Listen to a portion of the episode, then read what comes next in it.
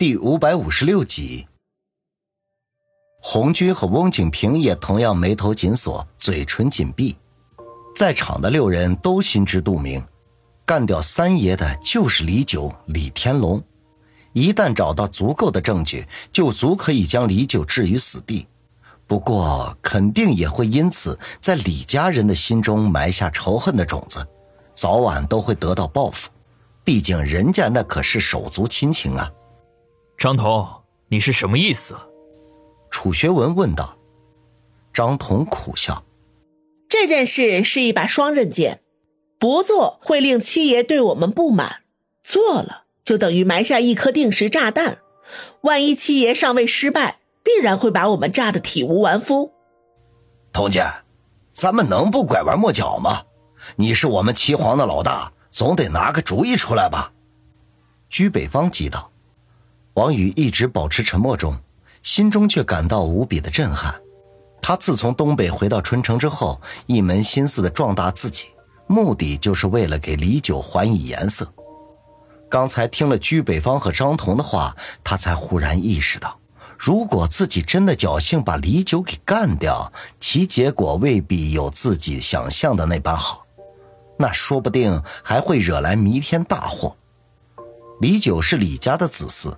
纵有千错万错，也由不得外人出手。如果再深一层的想下去，更是细思极恐。说不定老祖早就猜出杀死三爷的幕后黑手，那就是李天龙。只是因为他是李家子嗣，自家人不方便动手，于是才决定颁布这一悬赏令。这样一来。只要是外界人士干掉李九，都会成功的避免传来李家内部手足相残的丑闻。届时，就算老祖接见了那个人，给予其足够的好处，恐怕也无福消受。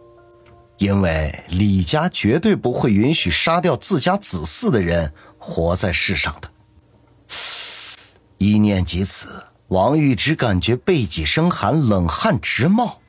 这世上有些事情，真不是他这样浅薄的阅历可以应付的。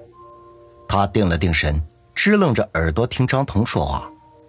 面对居北方的追问，张彤长吐一口气，苦笑道：“其实来的路上，我已经想好了应对的办法，只不过这样一来，恐怕会负了七爷对我们的信任。”居北方几人面面相觑，楚学文沉声说道。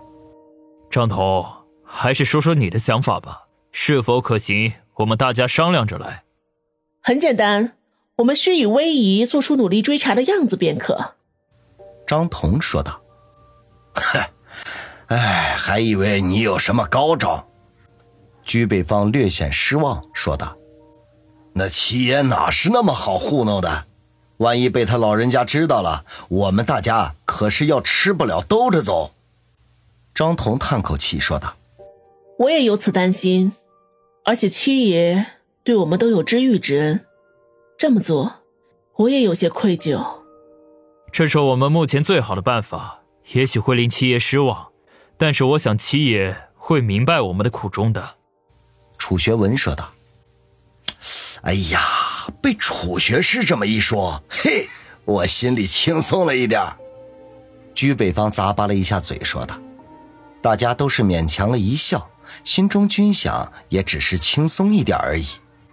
这时候，张彤把头转向身边的王宇，若有深意的说道：“其实这件事的大头还得落在小雨身上。”王宇一愣，疑惑的问道：“彤姐，什么意思？”居北方忙不迭的说道：“彤姐，你不会想要小雨顶缸吧？”他可是咱们的兄弟啊！张彤莞尔一笑，说道：“瞧你说的多难听啊！我的意思是说，小雨和九爷的恩怨最深，他只需要表现的比我们积极一点，这样一来才合情合理啊。”居北邦吐了口气，说道：“啊，那就好。上次小雨在我地盘上被人欺负，我这个当哥哥的只能眼睁睁的看着，已经是惭愧的不行了。”这次要是再拿小雨当出头鸟，我那是一百个不愿意。张彤无奈摇头，一本正经的说道：“小雨现在的实力还很薄弱，需要我们大家的帮助才可以。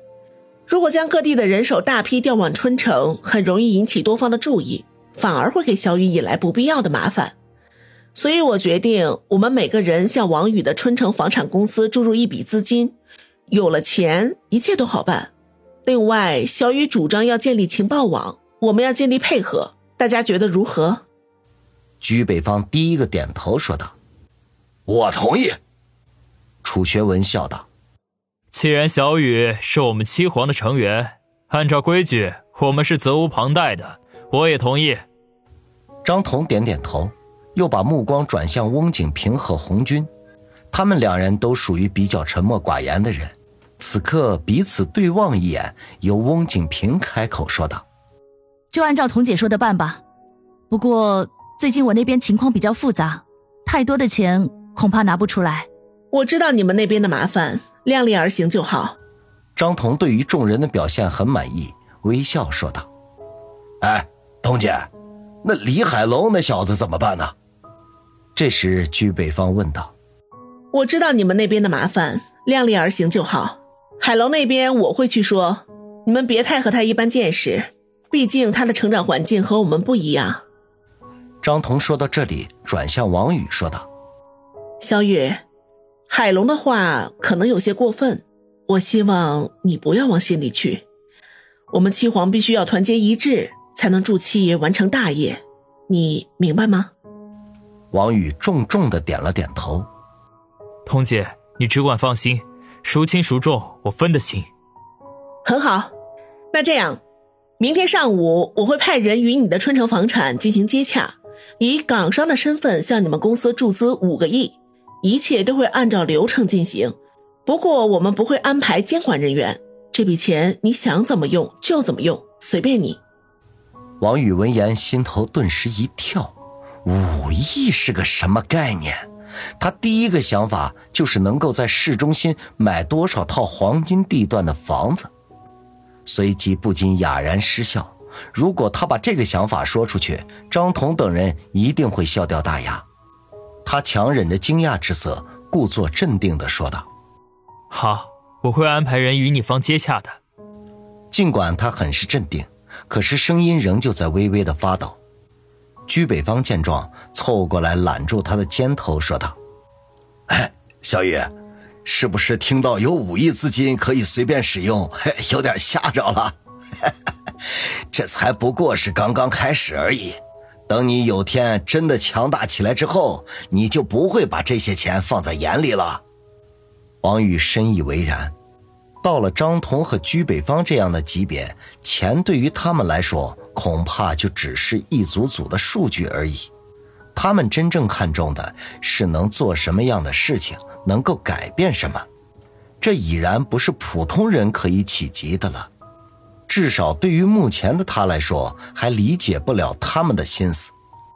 对了，居胖子，小雨跟你借的人到位了没有？张彤似笑非笑的问道。居北方哈哈一笑，哈哈哈，放心，简诺已经去江南省请人了。他有个发小，以前在安全局工作过，是这方面的专家。安全局。张彤眉头一皱，显然对这个机构并没有太大的好感。彤姐，不用担心，简诺的这个同学绝对可靠。居北方见张彤露出迟疑之色，便又补充道。张彤深吸一口气，说道：“好，既然你说他可靠，那我就没话说了。”说完，转向王宇：“小雨，情报网这一块儿。”凭你单打独斗肯定是不行的。等简诺把人请过来之后，你们先在春城把情报网建立起来。到时候我会派人过来，将我们的情报网与你们的对接。